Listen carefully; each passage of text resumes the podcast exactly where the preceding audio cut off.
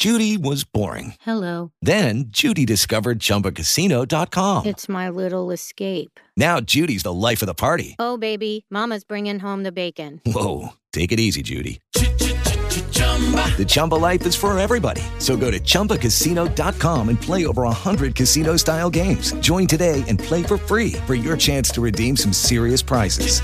chumba ChumbaCasino.com. No purchase necessary. Void where prohibited by law. 18 plus terms and conditions apply. See website for details.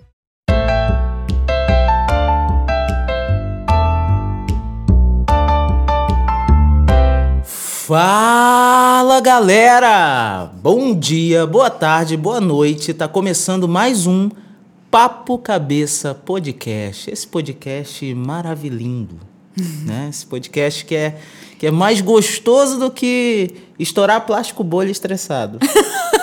Pensa numa coisa boa estourar plástico bolha, né? Mas o Papo Cabeça é melhor, gente. E, e- e o Papo Cabeça é, é tão humilde, né? Humildemente falando, mas é tão bom que eu fico assim pensando, meu, como será que as pessoas que não escutam esse podcast sobrevivem?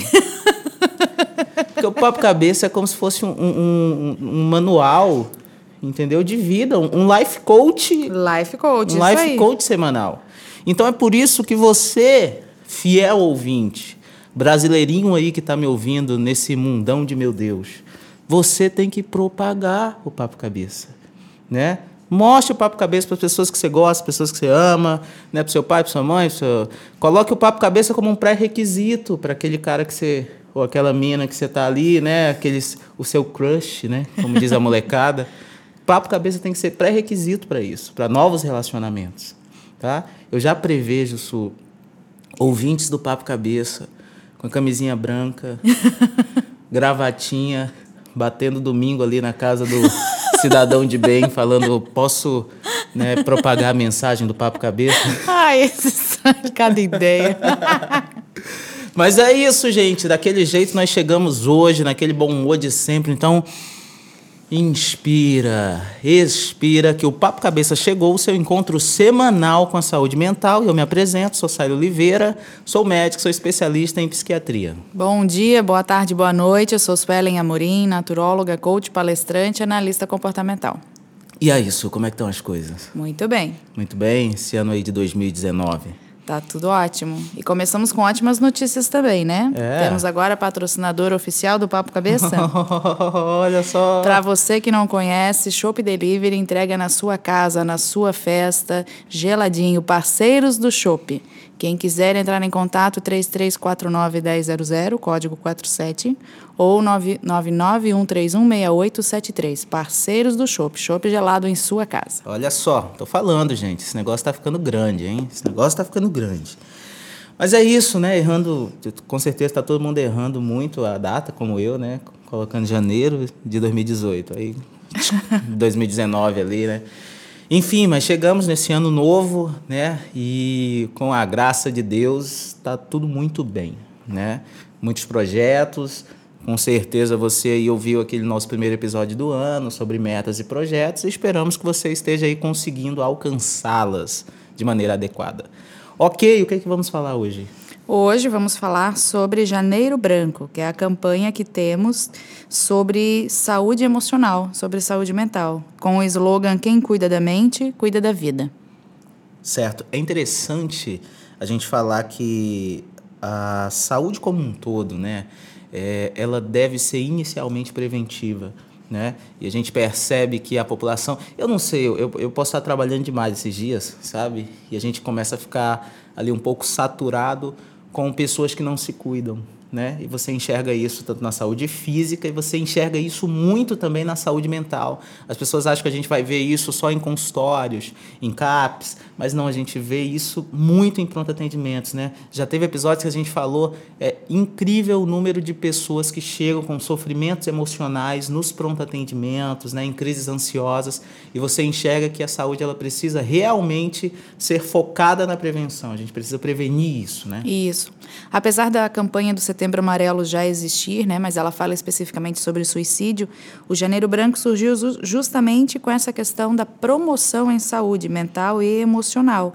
E quem cuida da sua mente das suas emoções tem muito mais saúde física, porque aquilo que você não trata emocionalmente, o corpo físico acaba sofrendo. Por isso a necessidade dessa campanha. Sim, com certeza. Né?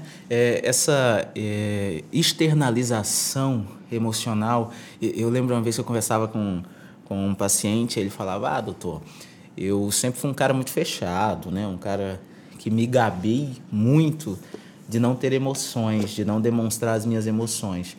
E, infelizmente, quando as emoções dele foram demonstradas, né, ele passou por, por uma crise né, de síndrome do pânico, enfim. E você vê que é impossível a tua saúde emocional não ser demonstrada no físico. É impossível, né? Então, se você está bem, sorrisão, cara de alegre, cara de, se você não está bem, né, o rosto ele já demonstra. E a gente hoje está passando por um momento onde o corpo tem demonstrado muito o que nós sentimos, como nós estamos. Né? Então, a pergunta também que, que deve talvez iniciar essa discussão é como nós estamos. Né? A gente percebe que o ser humano nunca viveu tanto, nunca vivemos tanto. Né? Aumentamos muito a nossa expectativa de vida, mas será que aumentamos a nossa qualidade de vida? Porque uhum. são duas coisas diferentes. Claro. Né? E não adianta viver mais se viver com péssima qualidade de vida. Com né? certeza. E essa questão de falar de si mesmo é importantíssima. A emoção ela tem que ser vivida, é, experienciada e externalizada. Uhum. Uma emoção que a gente tranca, né? Por exemplo, você está triste, às vezes até vem uma vontade de chorar e você guarda, tranca, não desabafa, aquilo vai gerando angústia, que uhum. aí traz sensação de peito pesado, apertado e dor no peito. Então uhum. a emoção ela tem que ser vivida, né, e externalizada. Eu tô com um livro aqui que é Treinando Emoção para Ser Feliz do Augusto Cury, e uma parte que ele fala é o seguinte: Quantos jovens e adultos perdem o brilho da vida por fazer de sua mente uma fonte de ansiedade? Não foram treinados para falar de si mesmos, suas emoções e pensamentos ficam represados. Não é saudável viver represado dentro de si mesmo. Os que se isolam em seu mundo e não aprendem a compartilhar suas emoções deterioram sua autoestima, fazem dos seus pequenos problemas obstáculos intransponíveis. Uhum. É, então, explica aqui como é importante falar, desabafar. Claro que muitas pessoas têm dificuldade de fazer isso. Mas às vezes a gente confia numa ou outra pessoa específica para desabafar. E eu também já falei para pacientes em consultório: se você não consegue desabafar, chorar com ninguém, pelo menos durante o banho, deixa aquele choro sair. Ou então, escreva. Quando a gente coloca para fora, seja um diário, seja qualquer coisa, põe um papel que você jogue fora, mas colocar para fora aquela emoção ajuda no autoconhecimento, você se entende melhor quando você coloca para fora, externaliza, e você acaba por prevenir doenças físicas, uhum. porque existe uma relação direta corpo físico e emocional. Nós somos um ser emocional e o nosso corpo físico responde a isso. Uhum. Né? Então, quando a gente re, é, represa as emoções, quando a gente fica guardando muita coisa, o corpo físico vai sofrer. Tem pessoas que têm transtornos digestivos por não conseguir lidar com a sua emoção. Tem gente que sofre de enxaqueca por não conseguir lidar com a emoção. E assim várias doenças, né?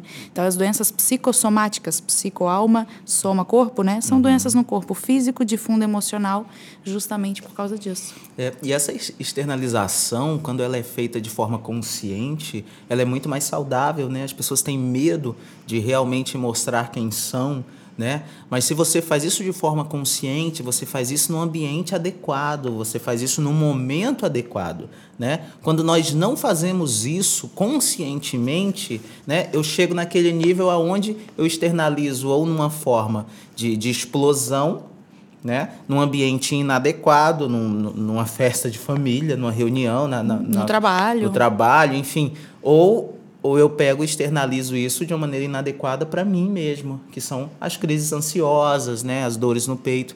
E, e, e, eu acho que assim essas questões são tão, tão interessantes a gente discutir, porque é, hoje a gente teve um, né, uma amplificação do diagnóstico dentro da, da área da saúde em geral, né, todas as áreas da saúde, todos os segmentos, né, medicina, fisioterapia, nutrição, naturologia, tudo isso cresceu e cresceram os diagnósticos, e com o crescimento dos diagnósticos também cresce a desresponsabilização.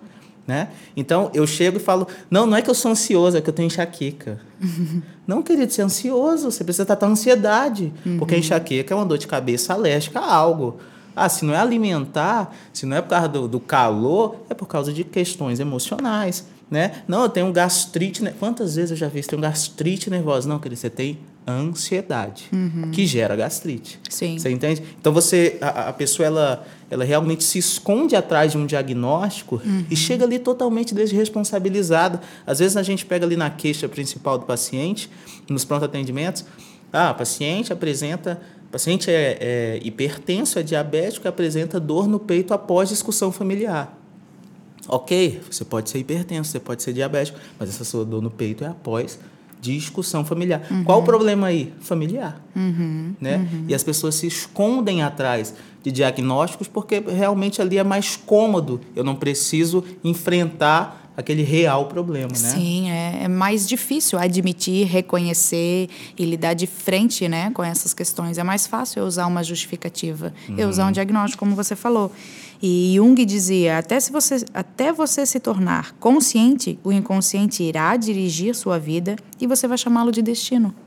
Então, quando você toma consciência né, das suas falhas, das suas fraquezas e você enfrenta isso, você vai conscientizando, criando autoconhecimento, aprendendo a lidar com seus conflitos emocionais. E isso traz qualidade de vida, isso traz paz de espírito.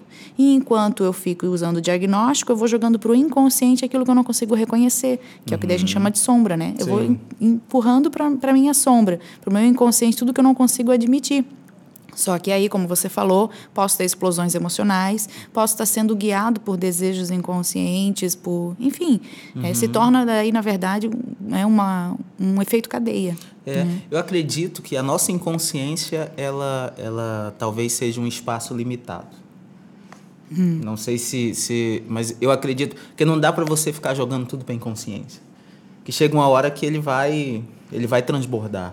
E aí chega aquela pessoa, nossa, oh, meu Deus, tô com crise aqui ansiosa e tal, nunca tive isso. E aí você começa a conversar, é uma pessoa que está jogando a coisa para inconsciente há muito tempo já.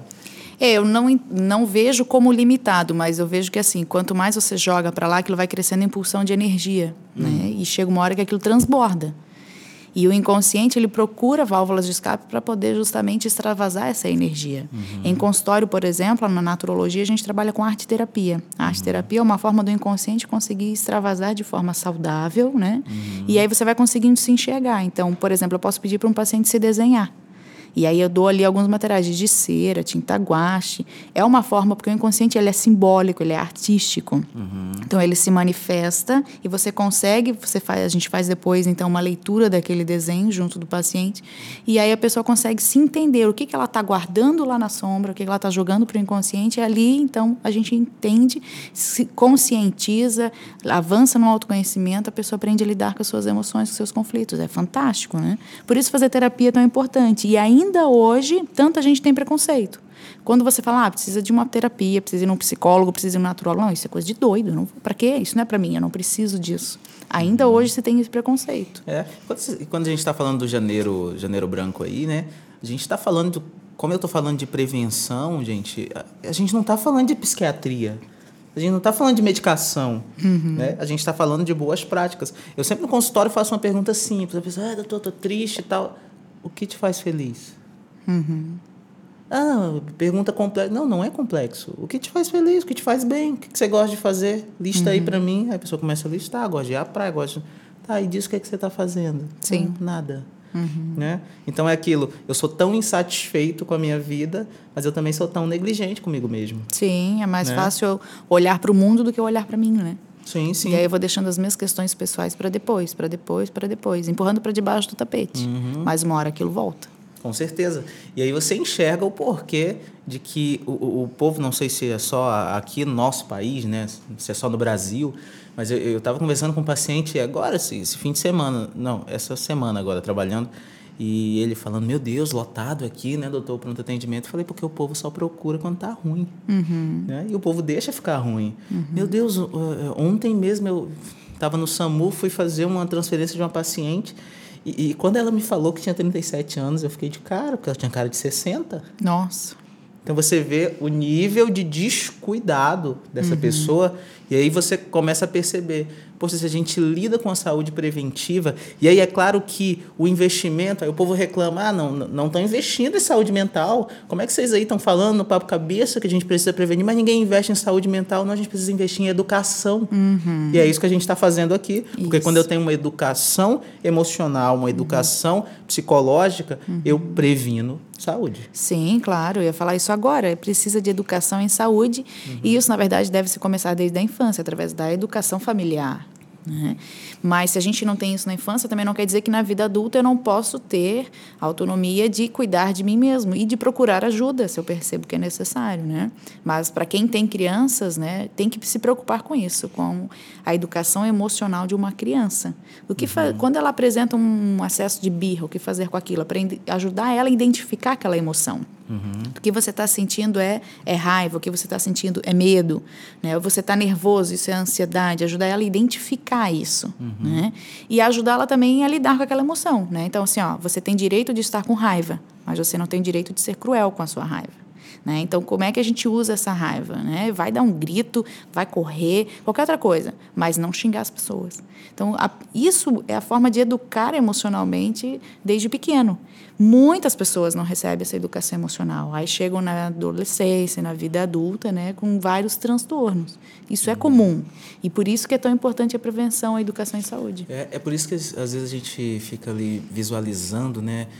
Primeiramente, como a classe e a classe educacional hoje tem sofrido, né? A classe dos professores, a classe que exerce essa, esse papel tão importante tem sofrido, né? Pelas cobranças, pelas más condições de trabalho, né? Então, você quer exigir uma boa educação, você quer exigir uma pessoa que propague conhecimento, paciência, e, e, ao mesmo tempo você não dá boas condições para que ele exerça isso, você não dá bons salários para que ele exerça isso, ou seja, você tem um professor ruim, um professor frustrado, né? E o que, que ele vai, trans, o que, que ele vai né, transmitir? Você é isso, o papel da educação em saúde se estende para a escola, sim. Mas como você fala, os professores também estão já doentes. Pois como, é. como ajudar nessa educação emocional, É, né? é por isso que eu acredito, a gente fica pensando num investimento tão físico, né? Ah, o Brasil precisa ter mais escolas. Também concordo. O Brasil precisa ter estruturas melhores, também concordo. Mas a gente precisa inicialmente investir no professor. Sim, Eu preciso investir e qualificar esse profissional Claro, e qualificar na questão saúde mental, na sa- Sim. questão saúde emocional, porque se eu qualifico, eu fico a gente, né, eu trabalho como regulador do SAMU. E você percebe assim que as pessoas elas não fazem a menor ideia de para que serve, né, tal coisa. Então tem gente que liga para o SAMU, para uma ambulância com dor de dente. Aí você tem que falar, olha, senhor, o SAMU ele não faz transporte de pacientes, ele faz atendimento de pacientes graves, em risco de vida. Eu sei que o senhor está com dor, né? E, e muitas pessoas ligam, não é de má fé, ela liga porque ela acha que, que realmente esse serviço é para isso. O que falta? Educação. sim. E não Né? adianta ter uma excelente escola com estrutura física se o, é, o principal personagem lá, o professor, ele não está habilitado, né, capacitado suficientemente para isso. né? É, quando eu faço palestras de inteligência emocional, eu inicio explicando o que, que são as emoções, a importância de trabalhar a inteligência emocional e depois eu vou explicando como é cada emoção no nosso organismo realmente, porque as pessoas não conseguem perceber.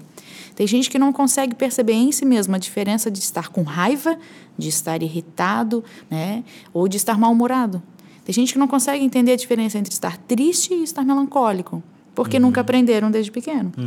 Então, eu sempre faço questão de explicar nas palestras como cada emoção reage no organismo, quais substâncias neuroendócrinas são liberadas e quais reações físicas a gente tem para que as pessoas se percebam. Se eu me percebo, é mais fácil eu me entender. E se eu me entendo, é mais fácil entender o outro. E isso ajuda nos certeza. relacionamentos. Então, trabalhar a inteligência emocional é também melhorar a qualidade dos relacionamentos. Sim, né? sim. Porque uma pessoa que não consegue se entender, ela projeta no outro aquilo que ela não trabalha nela. Uhum. E aí por isso que os atritos, os conflitos só pioram, né? Eh, os problemas vão aumentando. Então, se eu entendo o que que me deixa irritado, se eu me percebo, aí eu trago a responsabilidade para mim. Não, eu estou irritado porque eu não gosto disso, porque eu não concordo com aquilo. Mas aí é mais fácil falar, não, você me irrita. Você me chateia. E aí eu jogo a responsabilidade pro outro, né? Você é responsável pela forma como eu me sinto. E na verdade não é assim. Cada um é responsável pelas suas emoções. Então você tem que perceber como você se sente perante cada situação, mas você se responsabilizar por isso. Porque se você se responsabiliza, você também que pode mudar a qualidade dessa emoção. Se eu responsabilizo o outro, como é que eu vou exigir que o outro melhore a minha emoção? Não tem como. Eu né? sempre estou dependendo de alguém, né? Isso, mas nos relacionamentos muitas vezes isso acontece. Você me chateia porque você faz isso, porque você faz aquilo. Então, se eu dou a responsabilidade para o outro, é o outro que tem que dar jeito também. Né? E aí o outro, da mesma forma, projeta na gente. Então, por isso, trabalhar inteligência emocional é um aprendizado que vai para a vida inteira. É maravilhoso os resultados que a gente tem, né? Porque trabalha o autoconhecimento e trabalha a qualidade de vida e a qualidade dos relacionamentos. Tão importante hoje em dia. Uhum. É, eu acho que, eu não sei, talvez eu esteja divagando aqui, né? Como, como sempre, né? falando besteira, mas assim, é, eu, eu, eu entendo assim a inteligência emocional. Você começa sendo inteligente para si, né? para o seu conhecimento e depois você começa a atingir um grau de maturidade emocional onde você é inteligente para si, mas você é maduro para entender o outro. Sim, sim. Né? Existem vários tipos de inteligência, né? Tem a inteligência uhum. lógica espacial, tem a inteligência matemática, tem a inteligência emocional, tem a inteligência relacional. Uhum. Então, ter inteligência emocional é a habilidade de você perceber suas emoções e aprender a lidar com elas. Uhum. E à medida que você vai fazendo isso, você vai amadurecendo realmente como pessoa. Sim. E aí, quanto mais inteligente emocionalmente, mais madura, mais fácil trabalhar essa inteligência relacional, que é a capacidade uhum. de se relacionar, então, com com os outros. Porque como é que eu vou ter empatia se eu nem entendo a mim mesmo? Sim, como é que eu vou sim. entender o outro se eu nem me entendo? Uhum. É, então, a inteligência relacional depende da inteligência emocional. É. Talvez esse, esse mês seja um mês assim de, de não, o doutor me salva, mas o doutor falando para ti, por favor, se salva. Sim. Né? É, e por isso é tão importante ajudar a tirar o paciente do coitadismo, que é uma armadilha da mente, né? O Augusto Cury fala disso. Ele fala assim, ó: Nunca se sinta um coitado diante dos seus problemas. Caso contrário, eles se tornam um monstro. Todas as doenças emocionais amam o coitadismo e florescem na alma de pessoas passivas. Seja então um agente modificador de sua história.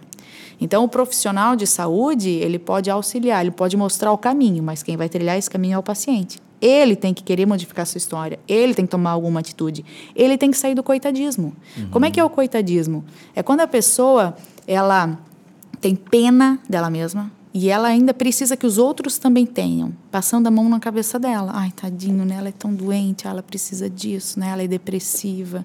E é uhum. quando a pessoa vai se apropriando da doença. A gente já falou disso sim, num outro sim. episódio, né? Uhum. E enquanto ela está ali, então, ela, ela vai se colocando naquela situação e ela tem ganhos é, terceirizados com aquilo. Né? Ela tem a pena a atenção das pessoas, o cuidado das pessoas. E tem gente que adora isso. E ali uhum. fica. Só que enquanto eu uso a doença para que eu tenha a atenção do outro, a doença está me favorecendo, eu não saio daquela situação. Então, é, é, é, a situação que a pessoa se coloca que não adianta ninguém de fora querer ajudar, porque ela tem que se ajudar primeiro. E o coitadismo é muito comum, muito comum. Enquanto a pessoa está no coitadismo, ela não melhora. É, existe uma síndrome que, que a gente fala dentro, da, dentro dos estudos de, da psiquiatria, que é a síndrome de, de Munchausen, que ela fala justamente disso. É, os quadros graves são bem raros, eu, eu vi dois só na, no meu dia a dia. É, uma, eu não vou lembrar como é que é o, o. que tem um segundo nome, que é como se fosse um tipo de. Não é de terceiros, mas assim, o, é, uma mãe né? Ela estava sempre com a criança dela, né, com o filho dela no hospital. E isso lá no hospital infantil e tal, em outra cidade na época, onde eu fazia minha formação. E ninguém, ele tinha sangue na, na, no cocô, né, nas fezes, e ninguém sabia de onde vinha isso. Hum. E aí estava lá a criança internada, sendo virada do avesso, várias pesquisas, e ninguém sabia o porquê. Uhum. Meu, por que essa criança tem isso, né? E até que um, um filho de Deus lá resolveu fazer o teste né, do sangue encontrado. Ah, uhum. Ah, vamos testar. E foi descoberto que o sangue era da mãe. Hum. Toda vez que a criança fazia cocô, a mãe pegava, se cortava e colocava sangue nas fezes da criança. Ai, meu Deus. Né? Então, é uma síndrome que não existe nenhum ganho, é, nenhum ganho secundário além da atenção Uhum. hospitalar, da atenção médica, da atenção familiar. O ganho é esse. Né? Uhum. E aí a mãe acabava colocando o filho né, nessa situação. nessa situação e exposta no hospital a outros agentes né, patológicos para que ela tivesse essa atenção. Sim, é, existe um nomezinho, eu não vou, eu não vou lembrar, não, não tô achando também aqui, mas existe um nomezinho do que é, que é, uma, é tipo síndrome de Munchausen e estilo não sei o quê, que é quando Uhum. A especificação da- a especificação de quando geralmente os pais, né, colocam o filho nessa situação. E outra outra vez que eu vi, já vi agora, já vi em, na, na cidade que eu fiz especialização mesmo, era uma enfermeira, né, que estava numa investigação ali, né, intensa, porque ela fazia hipoglicemia, né, a glicemia dela ia lá embaixo e ninguém sabia por quê. O pessoal tá- já estava investigando questões de câncer, né, enfim. E também um, enviado de Deus foi foi examiná-la né, completamente e viu que ela tinha é, sinais de, de autoinjeção de insulina. Hum, usava insulina sem Ela necessidade. is- us- ela não era diabética, usava insulina e aí ela tinha hipoglicemia. E, tipo, tinha perdido o emprego, não conseguia trabalhar e tal. Então, assim, a pessoa não tem um ganho financeiro disso. Não. Né? Qual o ganho? O ganho é de atenção. E, claro, isso a gente está falando de casos extremos. Sim. Mas hoje você tem muito isso em questões mais simples, né? Tem, aquela, aquela reuniãozinha de família, a gente fala que o pronto atendimento fim de semana é o hospital do idoso. Porque aí chega lá a vozinha que faz tempo que não vê os filhos, os filhos vê a vozinha se emociona tanto que passa mal. Aí vai todo mundo lá para o hospital. Talvez também seja uma forma de ela Uhum. Ter né, atenção cobrar um pouco mais a atenção dos filhos. Enfim. Hum, É, isso existe, é, infelizmente. E no consultório eu também vejo isso, né? Então o paciente vai lá, procura o tratamento, procura as terapias, e junto do- das terapias naturais a gente faz um processo terapêutico. Quando a pessoa começa a perceber que ela tem que se responsabilizar por alguma coisa, né? Que ela, é como se ela vai se sentindo encurralada, ela desiste da terapia. Sim. Com muitos pacientes isso acontece. Porque é mais fácil eu usar um diagnóstico, é mais fácil eu usar uma desculpa do que eu me responsabilizar e eu tomar uma atitude diante da minha doença. É, e, e quando, você, quando a gente conversa sobre isso, é interessante, você fala para o paciente, o meu objetivo aqui com você, todo paciente meu sabe disso, o meu objetivo aqui não é só que você melhore, é que você fique muito bem e que eu nunca mais olhe para tua cara, porque eu não quero mais te ver aqui. E a pessoa fica, nossa, meu Deus, doutor, foi sim, o meu objetivo é aqui, porque para mim é muito mais rentável que você chegue lá no, na sua roda de amigos, em quem precisa e fala, putz, eu fui ali naquele médico e eu melhorei, eu nem tô indo mais. Do que você falar, ai, meu médico é tão bonzinho, eu tô lá com ele há cinco anos já. Gente, como assim? Vou lá Né? todo mês pegar uma receita. E é cômodo tanto para o paciente quanto para o profissional. É por isso que eu acho que muitas vezes a gente tem essa, né, é, essa prática, não apenas por responsabilidade do paciente, mas também por responsabilidade do profissional Sim. que não atua assim, né? Sim, nas palestras que eu faço sobre inteligência emocional eu falo disso também, né? Tem muitos casos que existe a necessidade de procurar um psiquiatra, de tomar uma medicação, mas se for um psiquiatra consciente e responsável, ele vai lhe explicar que essa medicação tem um tempo de uso, né? Que interessante é com o tempo, à medida que você for melhorando e está fazendo terapia, você vai fazendo esse desmame, porque não adianta ficar tomando medicação 5, 10 anos, isso não é tratamento, né? Isso é só alívio de sintoma e a pessoa fica dependente no remédio. Então existem profissionais, infelizmente, que não têm essa consciência, essa responsabilidade para fazer esse processo com o paciente, né? De educação em saúde, de ajudá-lo a andar com as próprias pernas. Sim, a gente tem ali a comodidade bilateral, né? E isso é horrível, né? Para a saúde mental, isso é horrível. Isso e, e- e geralmente você vê que esse paciente ele só vai piorando, né? Quanto menos o paciente se responsabiliza pela doença, se responsabiliza pela situação, quanto menos você usa o padrão terapêutico. E, e é interessante falar terapia porque tem médicos, né? Quando a gente fala de, de médicos psiquiatras, nem todo mundo estuda psicanálise. Então, na psiquiatria você estuda a questão medicamentosa, né? Então você sinais, sintomas, esses sinais e sintomas, essa doença que eu tô que esse paciente tem. Então é esse tratamento que eu vou iniciar com ele. E muitos muitos colegas não têm essa esse viés terapêutico. E quando você não tem esse viés terapêutico, eu acho que assim, quando você tem, já é responsabilidade sua encaminhar o paciente para terapia. Imagina Sim. quando você não tem, porque o paciente está achando, ah, mas eu estou fazendo tratamento. Tá, ele está aliviando sintomas, né? E a psiquiatria a gente faz isso, a gente alivia sintomas, né? A gente trata sintomas, mas ele não está tratando a causa. E a causa geralmente é vivencial, a causa geralmente é familiar, então eu preciso do apoio terapêutico. Se eu não tenho um apoio terapêutico, eu não tenho um tratamento completo. Né? Isso, por isso é tão importante, as pessoas têm que perder esse preconceito de fazer terapia, de ir no psicólogo, né? E quanto mais a gente fala, tem gente que fala assim, ah, mas a pessoa não vai resolver meu problema. Não, é claro que não. O profissional não vai na sua casa resolver o seu problema, mas ele vai ajudar você a enxergar uma forma de resolver os seus problemas. Ele vai orientar, ajudando você a se entender. E aí uhum. você vai tomar a vida nas próprias mãos e tomar uma atitude, né? E isso muda. Sim, é por isso que o segmento é o paciente talvez inicie, né? Não tendo essa visão da prevenção da saúde mental, então ele vai no consultório, o psiquiatra pega e fala, ó, oh, você precisa de um acompanhamento terapêutico além da questão medicamentosa. Aí o cara tá tomando medicação, tá fazendo terapia. Eu sou um que sempre falo, sabe o que, que vai acontecer?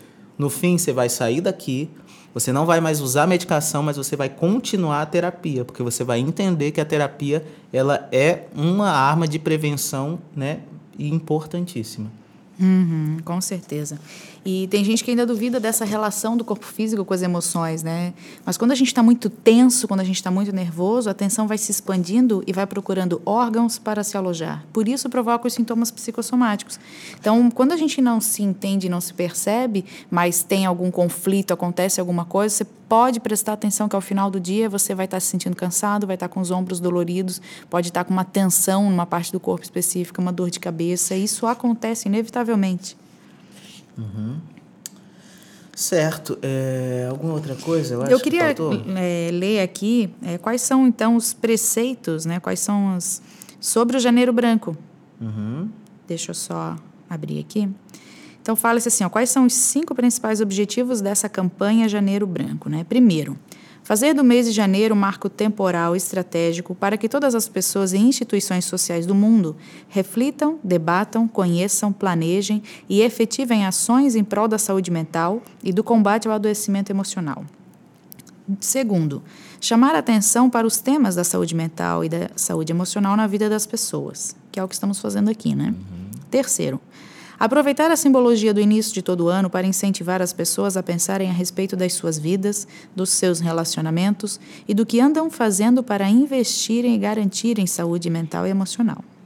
Quarto, chamar a atenção das mídias e instituições sociais, públicas e privadas, para a importância da promoção da saúde mental e do combate ao adoecimento emocional. 5.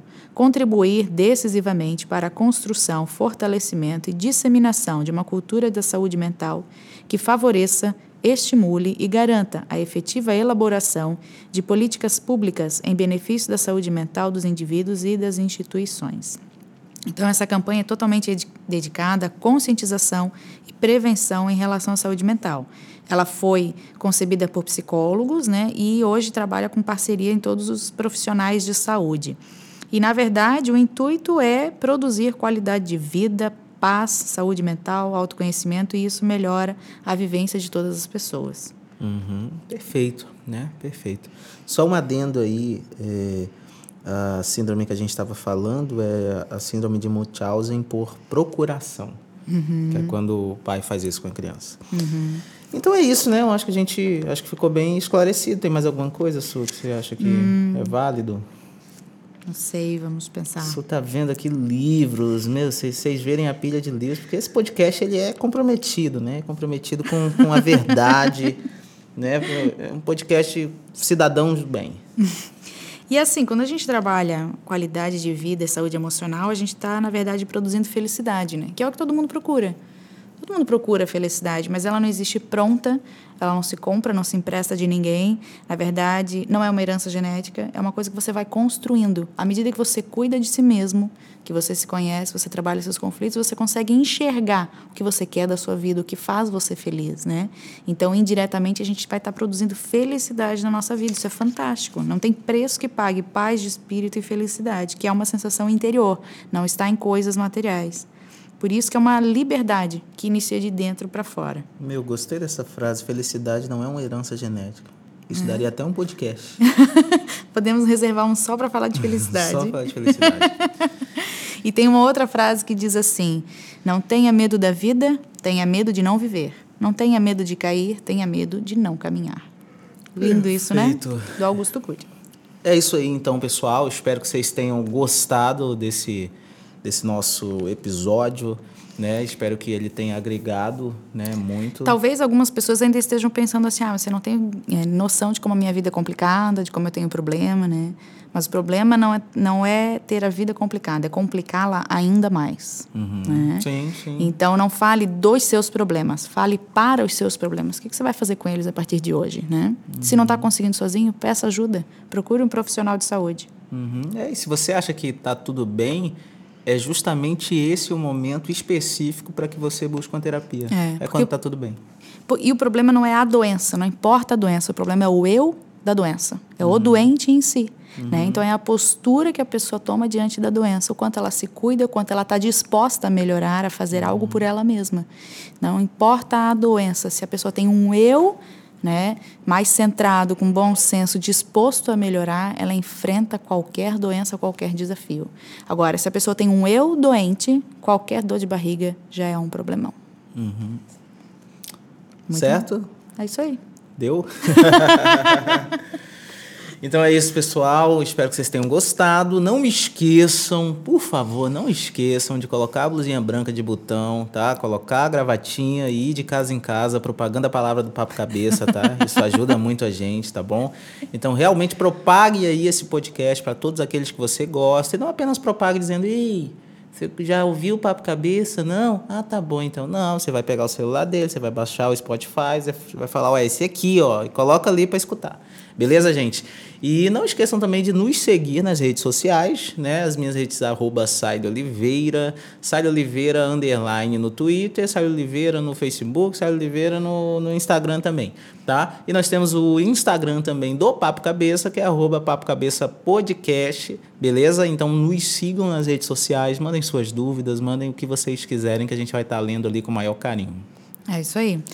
Eu estou com uma novidade também. Agora eu tenho o site da minha empresa. Então você pode acessar www.potencializartreinamentos.com.br. De lá você vai poder eh, acessar também o Papo Cabeça. A gente tem dois blogs dentro desse site, que é um blog meu, pessoal da minha empresa de palestras, e tem o blog do Papo Cabeça. É, a gente está ainda iniciando, mas semanalmente a gente vai estar postando textos lá e você pode estar entrando em contato com a gente através de lá também, deixando suas dúvidas no site. O meu Instagram é Potencializar Treinamentos e no Facebook Suelen dos Santos Amorim. É isso, pessoal. Espero que vocês tenham gostado. Boa semana e valeu! Tchau, tchau.